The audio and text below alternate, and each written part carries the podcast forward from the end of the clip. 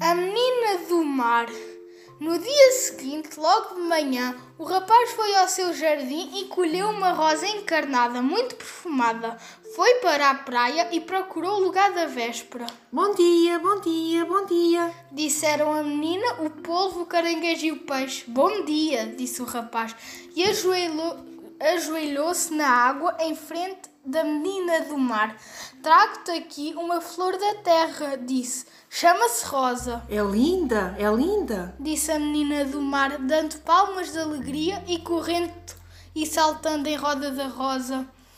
Respira o seu cheiro para veres como é perfumada. A menina pôs a sua cabeça dentro do cálice da rosa e respirou longamente. Depois levantou a cabeça e disse, suspirando: É um perfume maravilhoso. No mar não há nenhum perfume assim. Mas estou tonta e um bocadinho triste. As coisas da terra são esquisitas. São diferentes das coisas do mar. No mar há monstros e perigos. Mas as coisas bonitas são alegres. Na terra há tristeza dentro das coisas bonitas.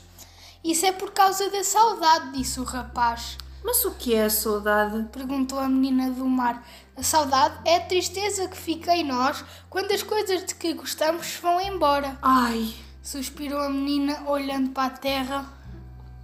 por que é que me mostraste a rosa? Estou com vontade de chorar. Tomás Denis do Quinto C.